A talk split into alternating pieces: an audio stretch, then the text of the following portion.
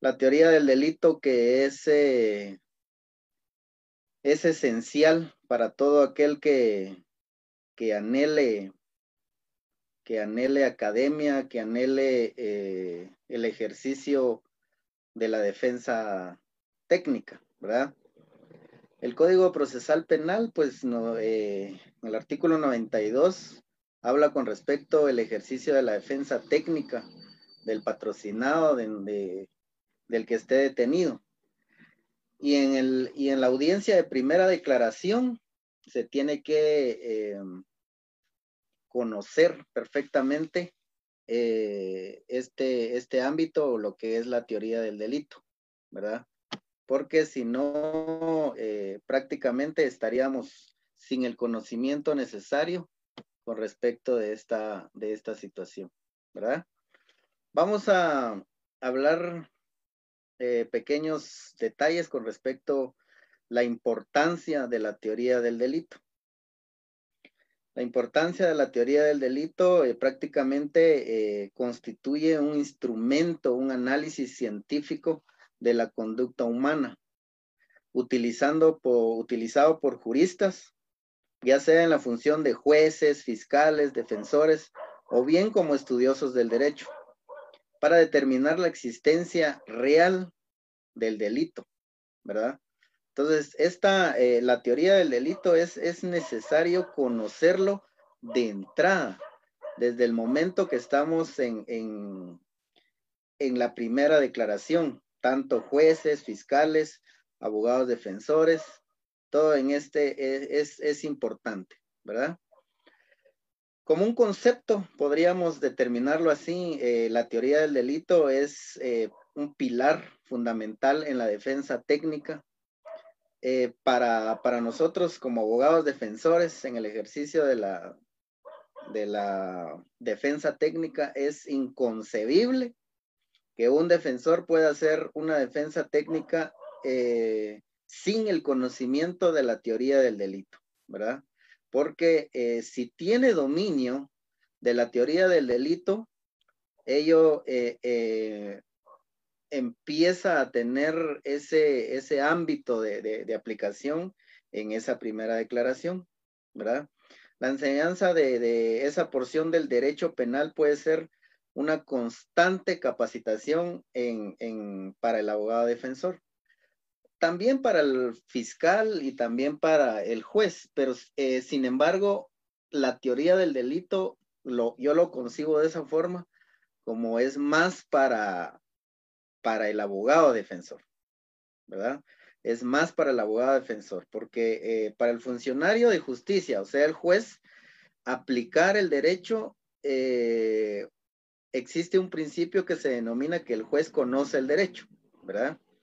Para el fiscal, el fiscal eh, tiene la acusación por excelencia y tiene el monopolio de la acusación y prácticamente se dedica a, acusar. Sin embargo, el, el, abogado defensor es el que en base al conocimiento de la teoría del delito debe ejercer la defensa técnica de su patrocinado en este momento, en ese momento. Entonces, es un método de análisis de la conducta humana penalmente relevante, ¿verdad? Es una herramienta indispensable para la resolución de casos en forma científica y en forma objetiva, ¿verdad? Eso es lo que nosotros tenemos que eh, tener conocimiento.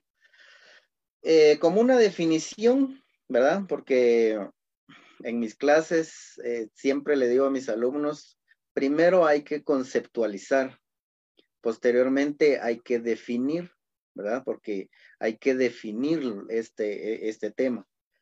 ¿Cómo, vamos a definir eh, la teoría del delito? Lo podemos definir de esta forma.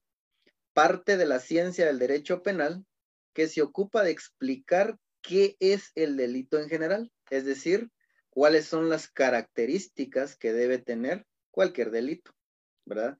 Entonces, para una forma, para una forma de comprensión más fácil, podemos hacer el siguiente análisis, o sea, debemos de analizar la acción u omisión, la tipicidad, la antijuricidad, la punibilidad, la culpabilidad y obviamente esto va a, determinar o va a concluir en una sanción con una pena, ¿verdad? Esto en base a los elementos positivos de la teoría del delito, porque también podemos tener eh, los elementos negativos de la teoría del delito, ¿verdad? Entonces podemos definirlo de esa forma. Ahora bien, tenemos eh, eh, que la importancia, como les decía en inicio hace un momento, en la primera declaración se analiza el parte policial. Analizamos la, ratificación de la denuncia ante el MP. Analizamos la ratificación de la denuncia ante un juzgado de paz, ¿verdad? Entonces, estamos en ese momento ya en la primera declaración y podemos analizar estos tres eh, indicios, ¿verdad? Entonces, analizamos esto si el hecho descrito subsume uno de los tipos penales.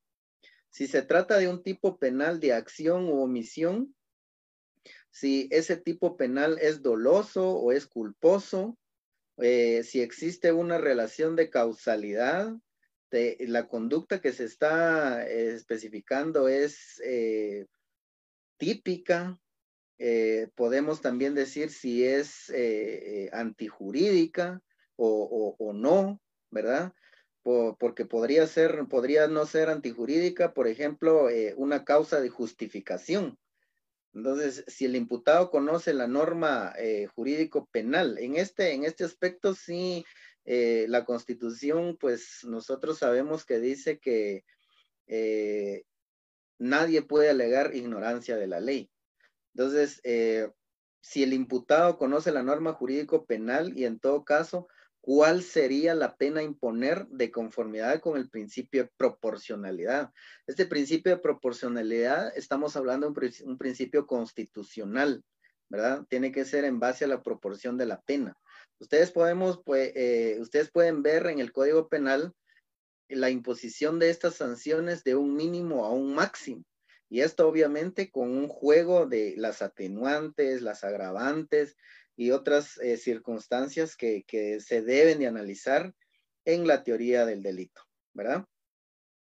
En ese caso también eh, todo este proceso intelectual se realiza para determinar la existencia real de un delito o bien para eh, dejar de lado esta, eh, esta situación y prácticamente poder demostrar que no existe eh, la comisión del hecho delictivo que se le imputa a nuestro patrocinado, ¿verdad? Los elementos positivos en la teoría del delito los vamos a dividir de esta forma para entender perfectamente eh, la teoría del delito. Lo vamos a dividir en elementos positivos y en elementos negativos de la, de, la teoría del delito, para entenderlo de, mejor manera. Primero vamos a analizar la acción y la omisión, ¿verdad? La norma penal está estructurado en dos partes. El supuesto de hecho, o sea, cuál es la conducta esperada y la consecuencia jurídica. ¿verdad? Eso eh, lo vamos a recordar en Derecho Penal 1, cuando estábamos en la facultad, para los que ya somos grabados y para los estudiantes, pues se van a recordar que Derecho Penal 1, prácticamente primero empezamos, ¿verdad? Que eh, una conducta eh, jurídica, antijurídica y una consecuencia jurídica también, ¿verdad? También esto en Introducción al Estudio del Derecho. En Introducción al Estudio del Derecho analizamos eh, eh, una conducta jurídica y la consecuencia, ¿verdad? Entonces, al derecho penal le interesa estos comportamientos humanos, en donde la acción o omisión constituye el primer elemento o categoría del delito. Y de una manera general se refiere a la realización o omisión de la conducta humana penalmente relevante tenemos eh, una situación en este, eh, eh, en este instante. Tenemos que recordar las fases del ITER crímenes.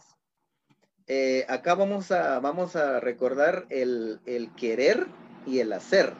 El querer, el que yo quiero hacer algo y el llevarlo a cabo.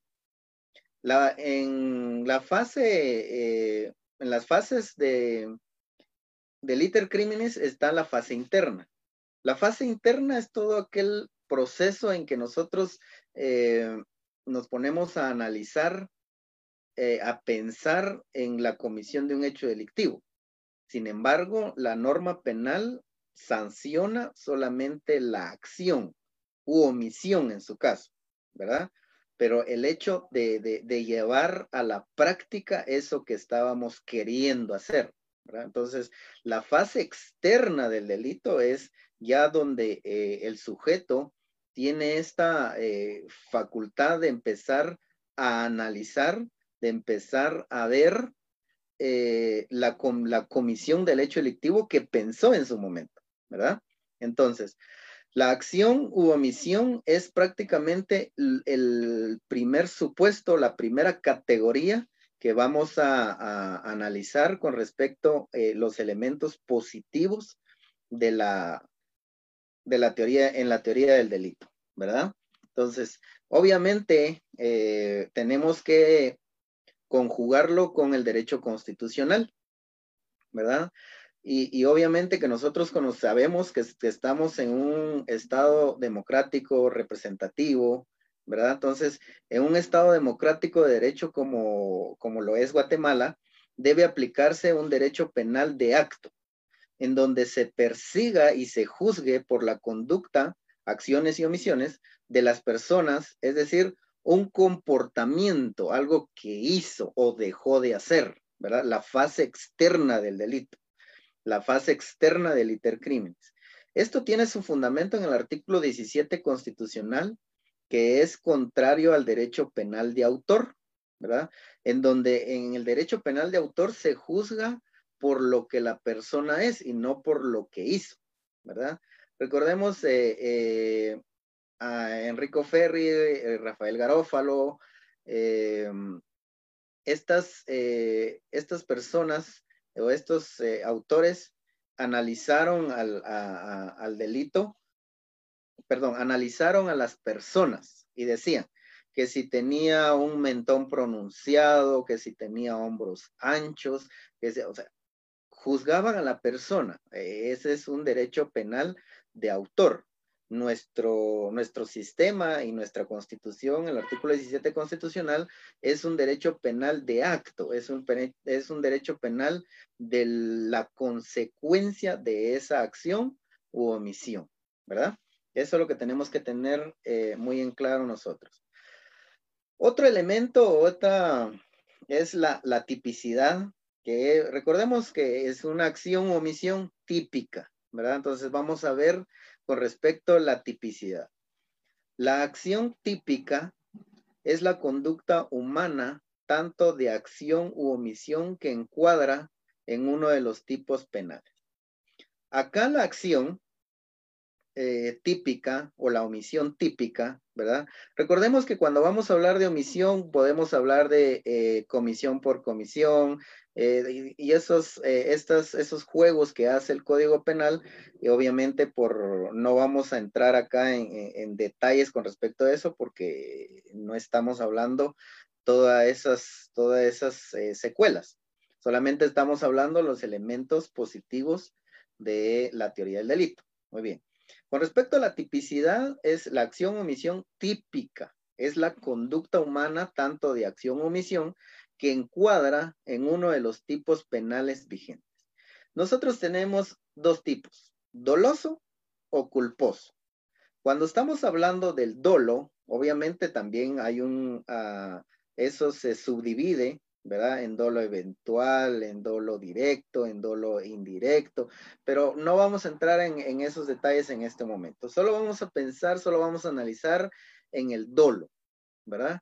Existe la fase interna de, de, del iter criminis donde existe ese deseo de realizar una, ah, una acción y llevarla al terreno de la práctica, o sea, llevarla a cabo eso es un dolo, hay, hay un pensamiento previo, hay algo que yo quería realizar, por eso es que eh, es típico, es doloso eh, en esta situación. Ahora, la culpa, en el caso del delito culposo, los delitos culposos prácticamente tienen esta eh, salvedad, llamémosle así, donde prácticamente se tiene que estar realizando una acción eh, determinada, pero lícita. Esa es la diferencia entre el dolo y, la culpa, entre lo doloso y lo culposo. En lo doloso hay una intención de realizar una acción ilícita. En, la, en, el, delito culposo, la acción que se realiza eh, es lícita. Sin embargo, eh, no tenía el deseo de realizar ese, esa acción o omisión, pero incurrí en eso. Y, el, ejemplo típico que nosotros eh, tenemos es con respecto a un, un, homicidio culposo, por ejemplo. Un homicidio culposo en que yo iba manejando mi vehículo. El manejar mi vehículo es una acción lícita, posible y determinada, ¿verdad? Y entonces yo voy conduciendo mi vehículo, yo no me levanto en la mañana pensando que hoy a quién voy a matar, no, yo me levanto pensando en que voy a llegar a mi trabajo. Sin embargo, eh, en un hecho eh, eh, infortuno, yo atropellé a alguien y lo maté, ¿verdad? Pero ese es es un delito culposo, obviamente yo tengo que llevar mi licencia de conducir vigente, estar sobrio, quedarme a ayudar a la víctima y otros, otros elementos que, que, que, regula o denomina el Código Penal, ¿verdad? En, este caso, hacemos la diferencia entre lo doloso y lo culposo, ¿verdad? Lo culposo es una acción, yo estoy realizando una acción, una omisión eh, lícita, ¿verdad? En lo doloso, eh, yo voy a realizar una acción o una omisión ilícita, ¿verdad? Obviamente llevarla al terreno de la práctica, eso que en un momento lo pensé, ¿verdad? Entonces, tenemos también eh, con respecto, o, eh, siempre hablando de estos elementos de la, del, del tema que estamos hablando de la teoría del delito, Estamos hablando ahora con respecto a la antijuricidad, ¿verdad? Lo antijurídico. lo antijurídico lo podemos definir así que es toda conducta contraria al derecho, ¿verdad? Por ejemplo, no pagar la renta en un contrato de alquiler, no, asistir al trabajo eh, sin excusa. Abarca todo el ordenamiento jurídico, lo antijurídico, o sea, realizar lo contrario a lo que dice la norma, ¿verdad? Sin embargo, para el derecho penal eh, eh, nos interesa o solo, solo, solo es importante, ¿verdad? Son importantes solo las acciones antijurídicas que encuadran en un tipo penal doloso culposo llamadas conductas típicas, ¿verdad? O sea que la norma tiene eh, ese, esa relación y dice en qué momento yo voy a contrariar la norma, ¿verdad? El 123 del Código Penal dice, quien diere muerte a una persona será sancionado con prisión de 15 a 40 años. Entonces, la norma dice quien diere muerte. O sea, yo no debo de dar muerte y entonces estoy cumpliendo la norma. Pero si yo doy muerte, eso ya es antijurídico. Y entonces eh, ya la norma me impone una, una sanción con respecto a esa acción, ¿verdad? Entonces, tenemos también eh, con respecto la punibilidad, ¿verdad? Lo punible. Con respecto a la punibilidad, existe una, eh, podemos decir que existe una pena preestablecida para la acción o omisión, ¿verdad? No es, eh, no se puede aplicar analogía. Sabemos que en el Código Penal dice que no podemos utilizar analogía. la norma debe estar previo a la acción ¿verdad? No, puede, no pueden sancionarme a mí por una conducta eh, que realicé que no estaba tipificado como delito eh, en una norma penal antes de la comisión del hecho, ¿verdad? Entonces es una eh, preexistencia de esa acción omisión tipificada como delito, donde obviamente se explica una sanción, se lleva implícito una, una pena, ¿verdad? Es necesario que incurra una serie de circunstancias necesarias para la imposición de una pena, o bien para excluir también, ¿verdad? La sanción penal. pese, eh, en este caso, pese a tratarse de una conducta típica, antijurídica y culpable, no se le puede imponer eh, una pena, no es punible, ¿verdad? Por ejemplo, el pago de las pensiones alimenticias es el, ejemplo eh, más sencillo que podemos entender, donde cuando una persona es citada ante, en, el caso de la ciudad capital, ante, un, ante los juzgados pluripersonales, donde se le cita y se le dice, mire, usted cometió el delito de negación de asistencia económica porque no ha cumplido con eh, el pago de esas pensiones. En ese momento el sujeto dice, sí, pero eh, honorable juzgadora, en este momento pago, no, honorable juzgador, en este momento voy a hacer efectivo esas, eh, esos pagos atrasados y voy a garantizar las futuras. Perfecto. En ese momento se da por finalizada eh, la persecución penal y no hay una pena. Sí se hizo la acción, ¿verdad? O, en este caso la omisión, dejar de dar eh, pensión alimenticia. Entonces, es una conducta típica porque lo encontramos en el 242 del Código Penal, es antijurídica porque se violentó la norma del Código Penal y es culpable porque obviamente ya pasó por un proceso eh, civil, una ejecución en donde se le impuso eh, eh, esa, el pago de esas pensiones alimenticias, ¿verdad? Sin embargo, no es punible. ¿Por qué? Porque en ese momento paga y asegura, o sea, garantiza las futuras pensiones alimenticias y entonces no hay punibilidad. Es un ejemplo muy sencillo para poder entender con respecto a eh, la punibilidad.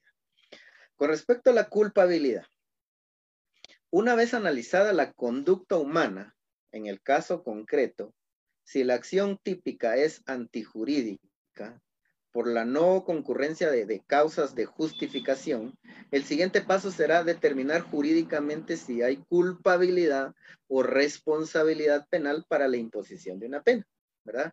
En este caso, eh, una vez analizada la conducta humana en el, caso concreto, si la, si la acción, ¿verdad?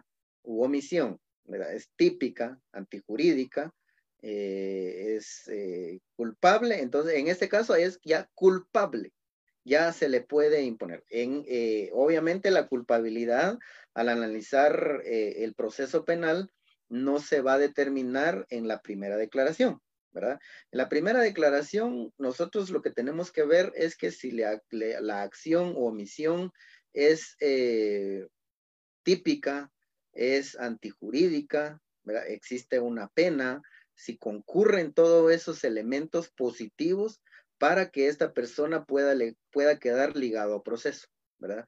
Posteriormente, en la etapa intermedia, eh, se presentan los, los medios probatorios para que, o los, los indicios suficientes, perdón, para que esta persona pueda ser llevado a juicio. Ya en un juicio se presenta estos indicios ya como prueba que van a probar la culpabilidad del imputado. En este caso ya es enjuiciado. Finalizando esta, esta situación con eh, la imposición de una pena, ¿verdad? O sea que ahí va a ser declarado ya culpable. Esto es lo que nosotros debemos de analizar con respecto a eh, la teoría del delito. Ahora bien, hay otra situación con respecto a eh, eh, esta, esta culpabilidad. No es solo decir, bueno, ya es culpable y, listo, sino que tiene esa situación de que tiene una graduación de la culpabilidad. La graduación de la culpabilidad tiene esta situación con respecto a de que es necesario analizar las circunstancias atenuantes o agravantes. Una vez realizado el juicio de culpabilidad, para determinar el desvalor de resultado y el desvalor de acción y aplicarlos en las medidas desjudicializadoras, incluyendo el procedimiento abreviado. O bien declarada la culpabilidad de la persona que se juzga para los efectos de la imposición de una pena es importante conocer las circunstancias, tanto atenuantes y agravantes, genéricas en ambos casos, que servirán como uno de varios parámetros para la determinación y ponderación de la. Las atenuantes y las agravantes las vamos a encontrar en el Código Penal, ¿verdad? En el Código Penal vamos a, encontrar esta, estas atenuantes, estas agravantes, y, ahí hay un, pliego eh, donde prácticamente son atenuantes esto, son agravantes esto. Como les dije eh, eh, al inicio, no, no vamos a, desarrollarlos cada uno porque el tiempo no nos daría, pero ahí podemos verlos, podemos verlos. Estas agravantes o estas atenuantes lo que hacen es poder graduar la pena a imponer, ¿verdad? O sea que hay una, ya es culpable, perfecto. Ya eso se determinó que ya es culpable. Pero ahora vamos a graduar su culpabilidad. Si tiene atenuantes, la norma va a ser menor. Pero si tiene agravantes, la sanción, la pena a imponer va a ser mayor. Eso es lo que nosotros tenemos que conocer con respecto a la graduación. En el principio de proporcionalidad de la pena. Y en la teoría del delito. En el principio de proporcionalidad de la pena, en un primer eh, momento, el legislador asignó una sanción a las conductas prohibitivas y omisivas que afectan bienes jurídicos, ¿verdad? Podemos ver cualquier artículo del 123 en adelante del Código Penal donde vamos a encontrar eh, una, una acción o ciertas omisiones que son típicas, son antijurídicas y al final van a ser culpables, pero la pena tiene una graduación. Por ejemplo, en el homicidio es de 15 a 40 años. Eso va a depender de las atenuantes, va a depender de las agravantes, va a depender si el sujeto es, eh, es eh, reincidente, va a depender si el, sujeto eh, no, no tenía todo el conocimiento necesario con respecto a esta situación o bien también podía tener agravantes, ¿verdad? En el caso del homicidio, cuando es homicidio simple, pero se logra demostrar que en el momento de la acción eh, había alevosía, ventaja. Eh, en, este, en este caso se va, eh, son agravantes, pero eso ya cambiaría la, la, calificación jurídica del delito y obviamente sería asesinato, ¿verdad? Entonces, eso son, son las graduaciones que se pueden hacer con respecto a la culpabilidad. La pena de prisión por cada tipo penal está asignada entre un mínimo y un máximo, ¿verdad? Esto es porque existe un principio constitucional que se llama principio de proporcionalidad de la pena, ¿verdad? O sea, a mayor acción, mayor pena, a menor eh, acción, menor pena. Eh, obviamente con las circunstancias de agravantes o atenuantes u otros elementos que son necesarios para la imposición de una pena en su máximo o en su mínimo, ¿verdad? Al que es reincidente, al que ya ha sido condenado por otros delitos, obviamente el, órgano jurisdiccional toma en consideración esta situación. Y lo que hace es imponer una pena mayor, porque eh, este sujeto ya ha sido eh, delincuente eh, por naturaleza, llamémosle así, ¿verdad? Y por eso es de que también en la ley del régimen penitenciario vamos a encontrar los beneficios penitenciarios, pero esos beneficios penitenciarios no le van a aplicar a esa persona reincidente o al que ha cometido ya dos o más delitos. ¿Por qué? Porque la pena que se le va a imponer en estos casos es la máxima y también los beneficios ya son por demás, ¿verdad? Entonces, esta situación. Un segundo momento corresponde a la actividad jurisdiccional, en donde se impone la pena en el caso concreto, en proporción a las circunstancias que gradúan la responsabilidad penal, ¿verdad? Entonces, en este caso se va a imponer la pena en el caso concreto, pero en proporción a las circunstancias que gradúan la responsabilidad penal. Porque eh, si el sujeto es hallado culpable, pero eh, en el grado de complicidad no va a tener la misma pena que en el grado de autor directo, ¿verdad? O el autor intelectual. Entonces, todos estos, estos grados de participación o estos modos de participación en el delito tienen mucho que ver en el caso de la graduación de la culpabilidad, ¿verdad? Obviamente esto eh, también lo vamos a encontrar en el Código Penal, en el artículo 36 están prácticamente los, eh, la autoría del, del, delito y las formas de participación y que obviamente van a quedar demostrado dentro eh, del, del, proceso penal que se va a llevar a cabo. Como les decía hace un momento, el proceso penal se divide en tres etapas y en estas tres etapas es donde se dilucida todas estas eh, situaciones para poder determinar que al final va a haber un juicio y va a haber una eh, sentencia condenatoria. ¿verdad? Ahora bien, podemos analizar también eh, los elementos negativos de, en la teoría del delito. Primero, recordemos que en, los elementos positivos hay, hay una acción o omisión. Quiere decir que en los elementos negativos tiene que existir ausencia de acción o omisión.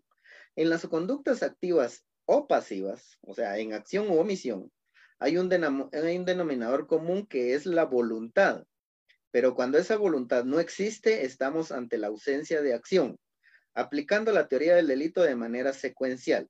Si no existe acción, ya no se continúa con el análisis a la siguiente categoría, ¿verdad? Que sería la tipicidad.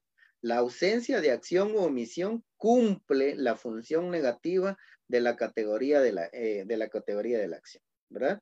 Entonces, en este caso, eh, en la fase del iter criminis, el sujeto está eh, en, su, en su casa, en su cama, qué sé yo, pensando y dice, mañana me voy a levantar a las 5 de la mañana y a la primera persona que encuentre en la calle lo voy a asaltar. Le voy a quitar el celular, le voy a quitar el dinero y todo eso. Pero cuando se levanta, sale a la calle, recordemos que el Código Penal habla con respecto al desistimiento, habla con respecto a la tentativa, habla, habla con respecto a la tentativa imposible. Todo eso representa acción u omisión ausencia, o sea, ausencia de acción o omisión. ¿Por qué? Porque si el sujeto dice, bueno, eh, voy a llevar a cabo lo que yo pensé el día de ayer, pero cuando está en ese momento, se arrepiente, desiste de lo que había pensado, su voluntad ya no se lleva a cabo, no hay acción. Eh, quiere decir que hay falta de, acción o omisión, ¿verdad? Eso es lo que tenemos que tener con respecto a los elementos negativos. Eh, lo, la otro es tipicidad. Acá debe existir atipicidad, ¿verdad? Es toda acción o omisión que no está calificada como delito falta anterior a su ejecución. En este caso, la conducta no encuadra o no se puede adecuar en ningún tipo penal. ¿verdad? Hablemos del caso que estamos eh, eh, ahora, en, en, en, este momento. Si todas aquellas personas que, no usaban mascarilla, ¿verdad? Yo no tengo puesto mi mascarilla porque estoy solo en, una habitación en este momento. Pero el que no, no utilizaba una mascarilla, eh, la semana pasada, hablemos del sábado, del sábado hacia atrás, no, no, no podía ser sancionable, no podían, porque a partir del domingo se, se, se dice que el no utilizar esa mascarilla eh, implica no cumplir con las reglas de sanidad. Entonces ya eso ya encuadra dentro de una norma, obviamente administrativa, eh, en base al, código de, salud. Pero bueno, ese es otro tema, no lo vamos a tocar en este momento. es toda acción o omisión que no está calificada como delito o falta anterior a su ejecución, o sea, lo previamente no está. Entonces, en este caso, la conducta no encuadra o no se puede encuadrar en ningún tipo penal. Eso es lo que se conoce como atipicidad, ¿verdad? O sea, es atípico. También tenemos con respecto a estas situaciones las causas de justificación, ¿verdad? Las causas de justificación eh, tenemos en este caso la legítima defensa, ¿verdad? Eh, causa de justificación es lo que les mencionaba hace un momento, que puede existir esa tipicidad pero no va, no va a existir una punibilidad. ¿Por qué? Porque hay una causa que justifica la acción o omisión que realizó el sujeto activo del delito, ¿verdad? Entonces, la causa de justificación la vamos a encontrar como, eh, por ejemplo, la legítima defensa. Obviamente la legítima defensa tiene que cumplir con ciertos requisitos, ¿verdad? Y eso prácticamente lo encontramos en el, en el Código Penal, En los primeros artículos del Código Penal vamos a encontrar la legítima defensa y hay ciertos supuestos que hay que cumplir, no es solamente eh, decir de que eso ya eh, se, realizó y, lo hice en legítima defensa, ya estuvo, no, tiene que cumplir ciertos requisitos, ¿verdad? Que no exista provocación de la gente, que esté eh, gravemente afectado mis bienes, mi vida, la, de mis familiares circunstancias que está dentro de, la ley, ¿verdad? El estado de necesidad. También el estado de necesidad es, eh, es una causa de justificación, pero también se tiene que eh, cumplir con ciertos requisitos. No es, eh, por así decirlo, en el momento que estamos ahora, muchas personas están pasando crisis y dice, bueno, yo me metí al supermercado y me traje comida porque tengo mi estado de necesidad. No, tiene que cumplir con ciertos requisitos también para poder aplicar el estado de necesidad, ¿verdad? El legítimo ejercicio de un derecho, también eso eh, se puede eh, eh, realizar también, se puede encuadrar, perdón, como una causa de justificación, ¿verdad? El hecho de que yo no, yo no auxilié a una persona eh, omití el auxilio, sí, pero yo no estaba capacitado para dar ese auxilio. Entonces, no me pueden a mí culpar, no me pueden imponer una pena porque yo no estoy capacitado para eso y por lo tanto mi justificación eh, en el caso de la omisión es aceptable, ¿verdad? Eso nosotros lo podemos ver de esa forma. Ahora bien, si vimos que es acción o omisión típico, eh, jurídico, eh, punible, ¿verdad? Entonces, también vamos a encontrar la inimputabilidad. La inimputabilidad son elementos negativos de la teoría del delito. Por ejemplo, en, la minoría de edad. En la minoría de edad estamos hablando que eh, los menores de edad son inimputables. Entonces, cuando yo llego al juzgado y me dicen, mire, fíjese que aquí tienen detenido a Funal Natal, pero él no se ha identificado y no tiene documento de identificación. Inmediatamente yo procedo a, su identificación, a sacarle una partida de nacimiento. Ahora con las facilidades que, da eh, eh, el RENAP a través de la aplicación, uno puede descargar en ese momento, comprar la, la partida de nacimiento de, la persona y obviamente cuando a mí me aparece que él tiene 17 años con 11 meses y 20 días, la otra semana de su cumpleaños, no ha cumplido la mayoría de edad, por lo tanto, él es inimputable. Eso es un elemento negativo de la teoría del delito. ¿Por qué? Porque hay una acción, hay una omisión, es típica es antijurídica y, probablemente podría eh, ser culpable, pero tiene una, eh, tiene eso de inimputabilidad, no es, no es, eh, no está calificado para estar dentro de esta situación de la teoría del delito, entonces es minoría de edad, ¿verdad? puede también eh, incurrir con respecto a la incapacidad. Y eso en el, en el, Código Penal está, que en el momento de la acción o omisión, esta persona no tenía sus facultades eh, mentales y volitivas a la perfección, ¿verdad? Entonces se puede demostrar acá, pues obviamente a través de un informe del Instituto Nacional de Ciencias Forenses, INASIF, que, que va a determinar que él es incapaz, ¿verdad? la incapacidad eh, del sujeto o, puede, o bien puede presentar a alguien, mira, aquí está el documento eh, en vía civil que se declaró en estado de interdicción a esta persona. Si esta persona fue declarada en estado de interdicción, automáticamente fue declarado incapaz. Entonces, con ese documento se presenta y, es inimputable, ¿verdad? Ahora bien, también vamos a encontrar la inculpabilidad en la, en la inculpabilidad es, recordemos que dijimos que es culpable cuando se ha llenado todos los requisitos y se puede graduar esa culpabilidad a través de las atenuantes, las agravantes. Pero cuando es inculpable, puede ser también con respecto a estas situaciones del miedo invencible. De la fuerza exterior, de la obediencia debida o de la omisión justificada, ¿verdad? Yo no realicé tal acción porque tengo una causa de justificación, no estoy capacitado, no puedo hacerlo, en fin, hay un montón de situaciones. Estos elementos son eh, necesarios para demostrar la, los elementos negativos de la teoría del delito, ¿verdad?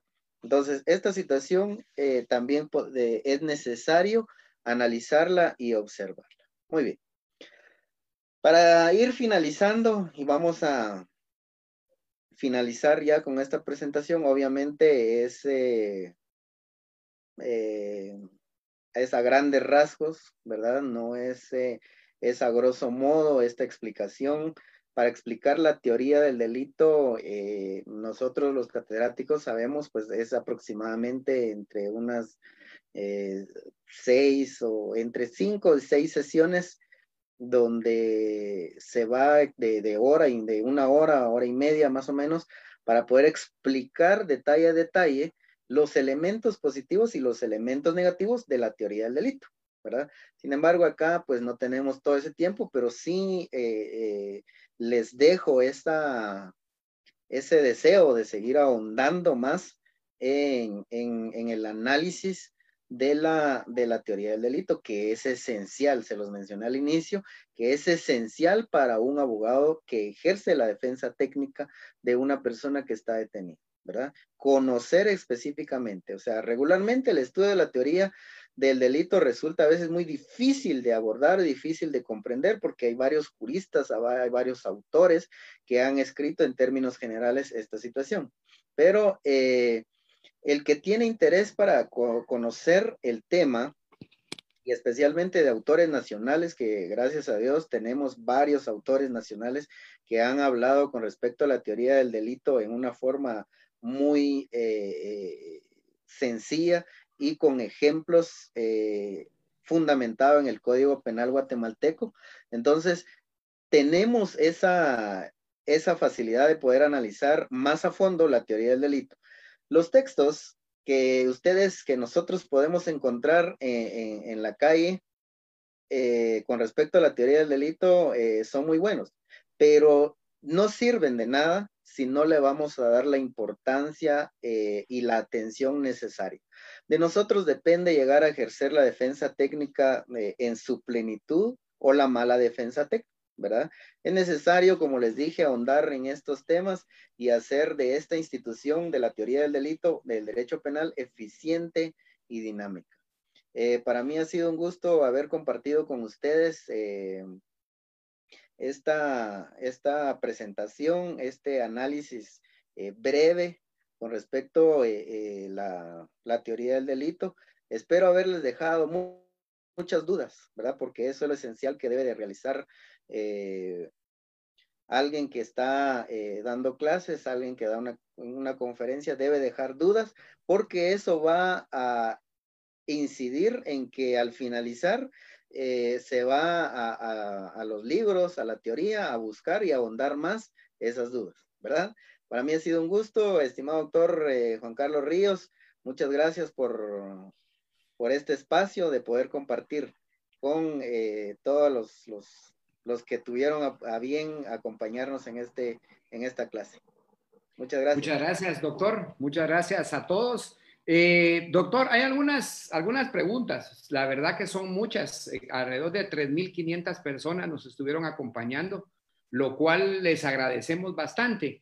Eh, reiterarles algo, vean, es muy importante, pues, eh, nos comenten, platiquen. Siempre para mí es muy conocer sus impresiones sobre más temas de interés eh, recuerden, y este es un paréntesis, el día de mañana estaremos abordando un tema relacionado al derecho laboral, particularmente en el tema de la suspensión de los contratos de trabajo, eh, producto de la declaratoria de calamidad por el COVID-19. Es muy importante porque haremos un enfoque muy práctico. Eh, yo creo que nos puede servir a todos nosotros, no solo desde la asistencia legal que podamos hacer, sino que también aquel consejo oportuno que podamos dar. Entonces es muy importante. El día de mañana, por favor, 19 horas, estaremos anunciando en nuestras redes sociales como un paréntesis de lo que estamos haciendo en nuestro diplomado. Y también estamos buscando otras herramientas alternas. El derecho es tan amplio, es tan dinámico, que tenemos que tener la capacidad nosotros de poder, digamos, encontrar esas, esas herramientas, hacer esa profundidad en el estudio del derecho, porque es importante. El día sábado a las 17 horas estaremos hablando sobre un tema importante que es el derecho deportivo. Es un derecho eh, que está ahí, muy poco explorado, que es importante y también otras posibilidades de que podamos eh, trabajar nosotros. Normalmente somos muy apasionados por el derecho penal, particularmente nosotros los sancarlistas nos enamoramos del derecho penal y de hecho yo me recuerdo que siempre decía, los mejores penalistas las da la Universidad de San Carlos, los jueces, los magistrados y efectivamente apasiona ese derecho y qué bueno. Pero también tenemos que entender la dinámica y esa dinámica nos tiene que llevar a otra Así que el día de mañana a las 19 horas estaremos trabajando eh, una situación sobre el derecho laboral. Por favor, quiero que, se conecten, quiero eh, que participen, que hagan eh, las dudas que tengan, pues es importante también. y el día sábado a las 17 horas, 5 de la tarde, pues estaremos abordando un tema importante sobre el derecho deportivo. Es una rama explícita. Yo solo se lo resumo así rápido. En el tiempo que estuve como presidente de la Federación Nacional de Fútbol, nombrado por, como presidente del Comité de Regularización, escasamente conocí a tres abogados que se dedican al derecho deportivo en el ámbito del, del fútbol. Y son únicamente estas tres personas las únicas que, digamos, aglutinan o aglomeran el, aspecto deportivo del fútbol y hay una cantidad de trabajo que ustedes no se imaginan. Entonces, es importante que nos especialicemos nosotros también y que podamos conocer nosotros de, esa rama, porque seguramente hay trabajo ahí y creo que es importante que lo podamos eh, compartir. Hay una pregunta muy recurrente, eh, doctor Zárate, digamos, el aspecto práctico, en el argumento fáctico de la aplicación de la, de la teoría del delito. Eh, así, digamos, eh, a manera general, ¿cómo, ¿cómo podríamos, digamos, enfocar desde el cuadro fáctico, desde la tesis que maneja, digamos, el fiscal, que también maneja el defensor, el juez, al momento de hacer ese razonamiento, digamos, cómo encuentra su aplicabilidad, eh, sin lugar a dudas, la institución más importante del derecho penal, como lo es la, la teoría del delito? En este caso, eh, la teoría del delito, como, como decíamos, es, es importantísimo. Y no se puede eh, construir eh, una teoría del caso si no tenemos la teoría del delito. Entonces, la plataforma fáctica de que se tiene que, que presentar, o sea, el fiscal va a presentar su plataforma fáctica al juez en base a una teoría del delito impecable.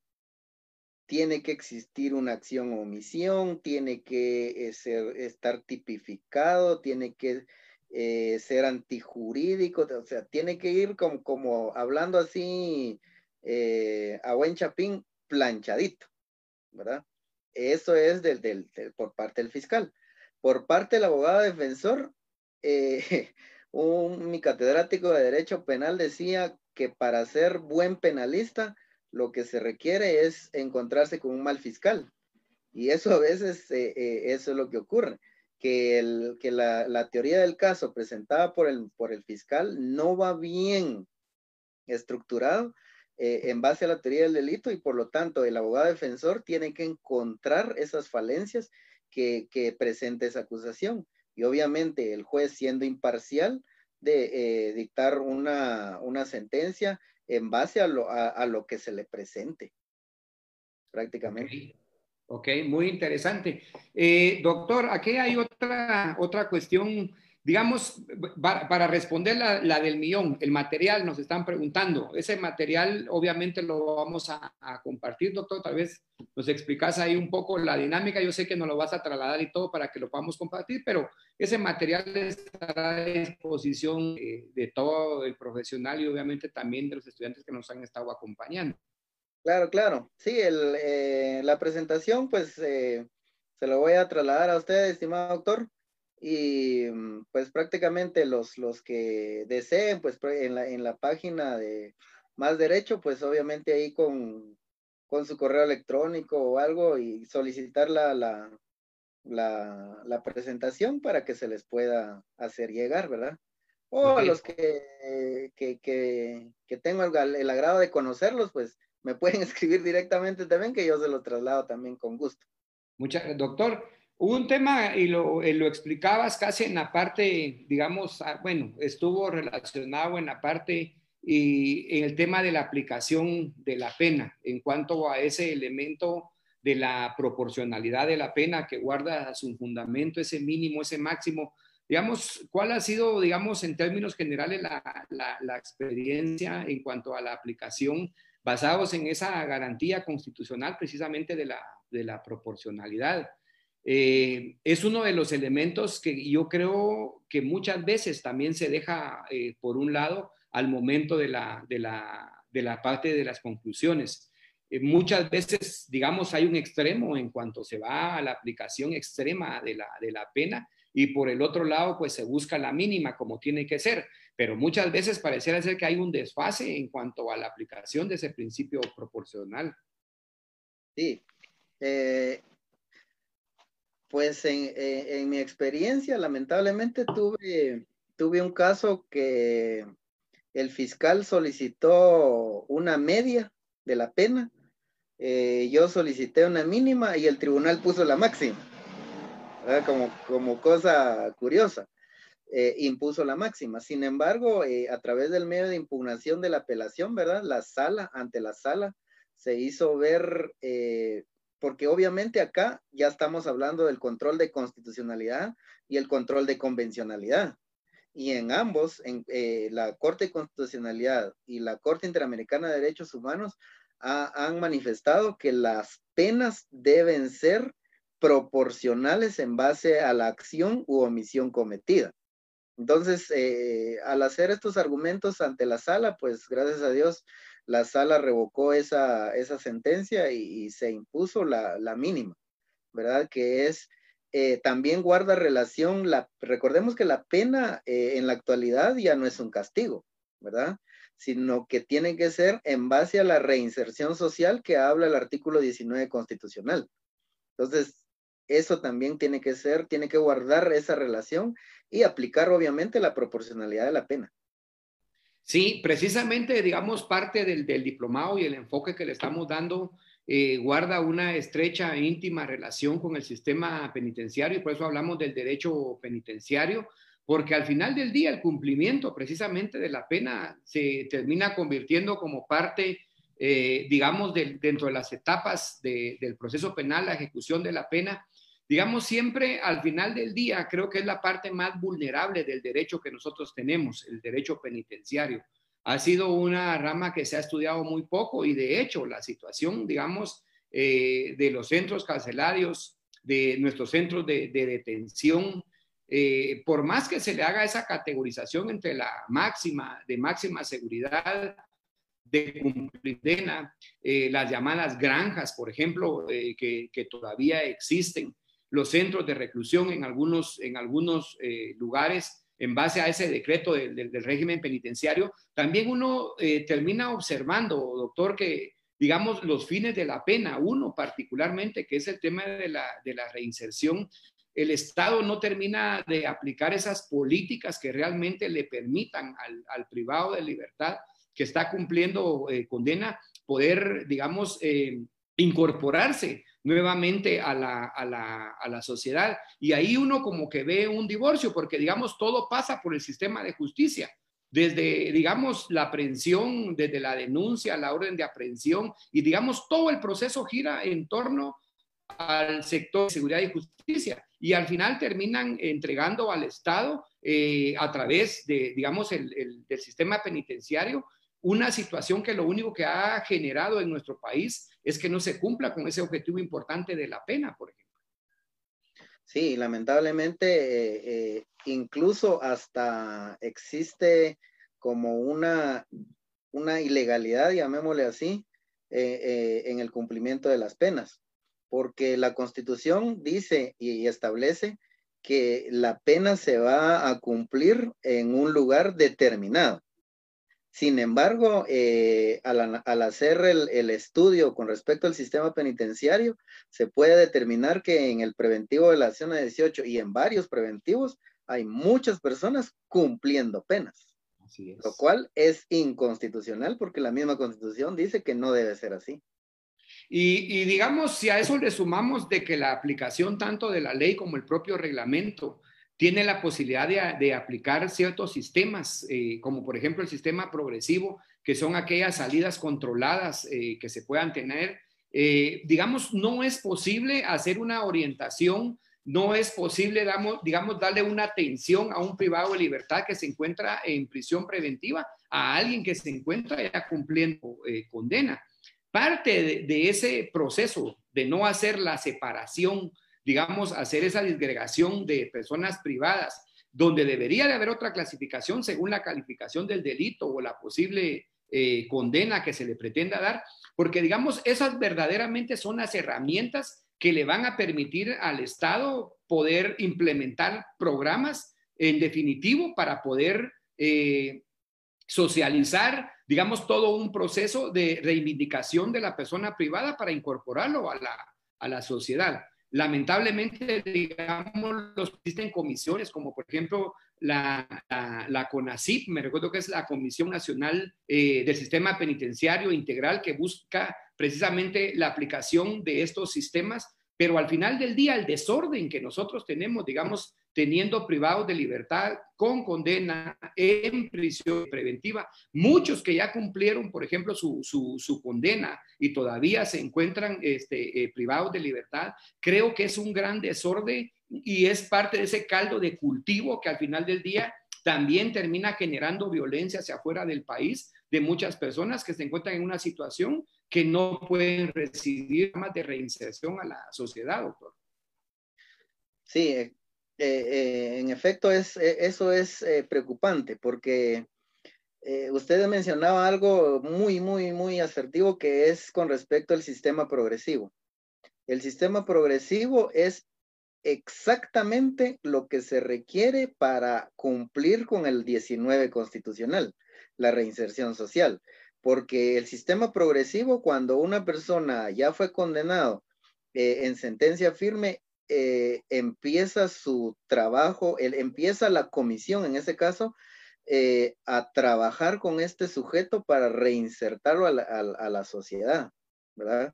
Con una, reinserción eh, pura, como se conoce, ¿verdad?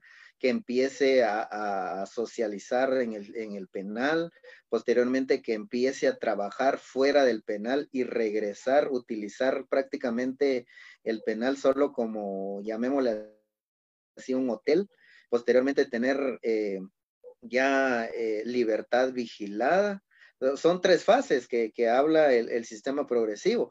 Sin embargo, eh, el gobierno ha obviado, se ha olvidado de ese grupo, de ese grupo totalmente y no tenemos la infraestructura para poder realizar ese sistema progresivo y cumplir así con el artículo 19 constitucional que habla de la reinserción social, ¿verdad? de, hecho, de hecho, de, hecho, doctor, en la propia ley eh, se obliga al Congreso de la República de Guatemala a que asigne una partida presupuestaria especial para que se pueda hacer por lo menos una construcción de centro en cada uno de los departamentos.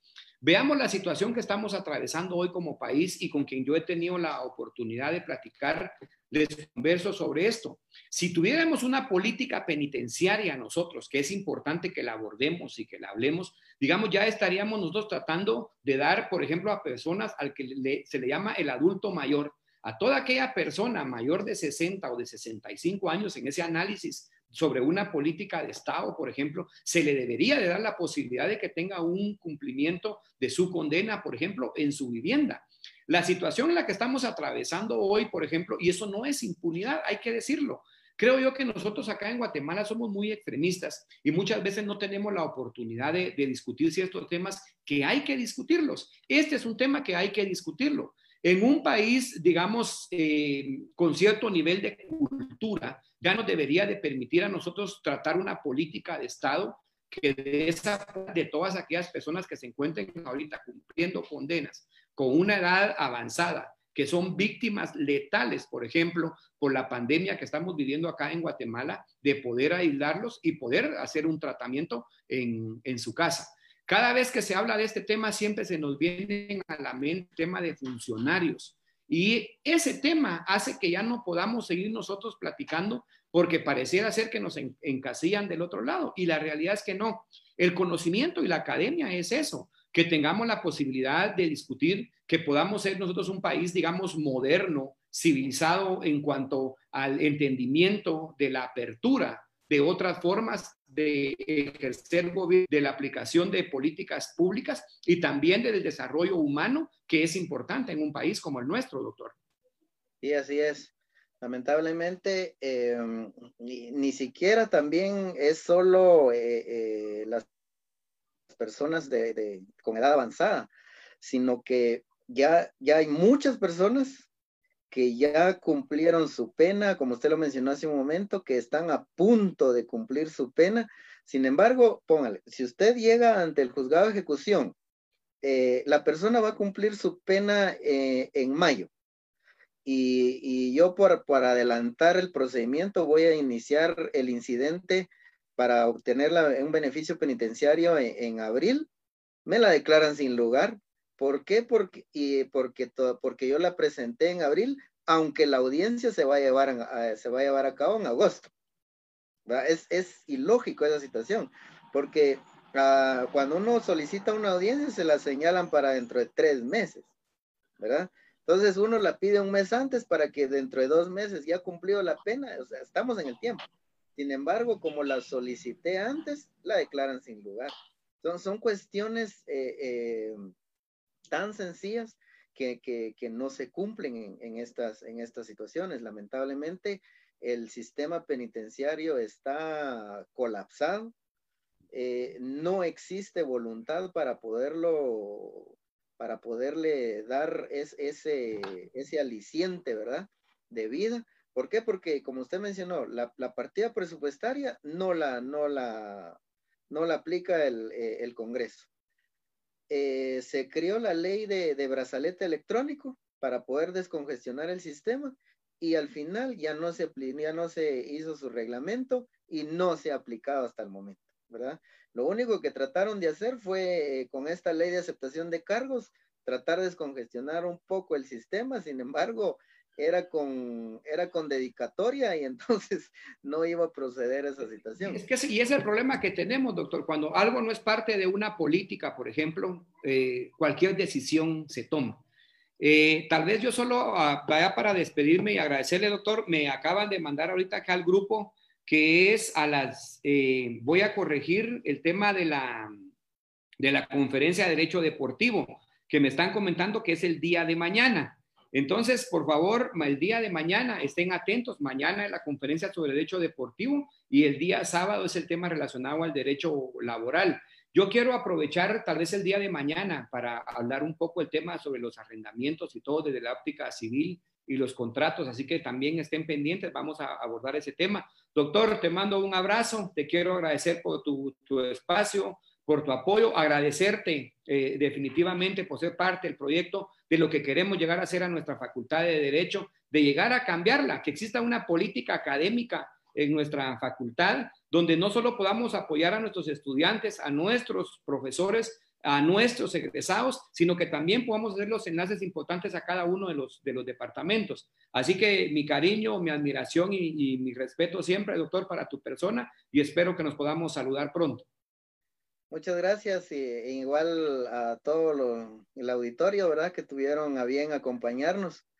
Es eh, para mí un privilegio compartir. Yo siempre he, mantenido el eslogan de que vamos en busca de la excelencia en la academia, ¿verdad? Entonces, nadie es perfecto, pero si nos quedamos parados eh, esperando a que llegue la excelencia, no va a llegar. Siempre tenemos que buscarlo y obviamente eh, formar, conformar este grupo eh, tan selecto que tenemos, que estamos pensando en academia, es para mí un gusto trabajar de esa forma porque se busca, se tiene el conocimiento y se busca eh, compartir ese conocimiento, ¿verdad? No al egoísmo y estar eh, siempre en, esa, en ese camino a la excelencia. Muchas gracias y tengan cada uno de ustedes muy buenas noches y fue un placer y un gusto y siempre a la orden. Muchas gracias, doctor. A todos que todavía se quedaron acá acompañándonos, muchas gracias. Un abrazo, pendientes que seguiremos con más transmisión en este diplomado de Derecho Penal. Dios les bendiga a todos, un fuerte abrazo, cuídense mucho, Dios les bendiga.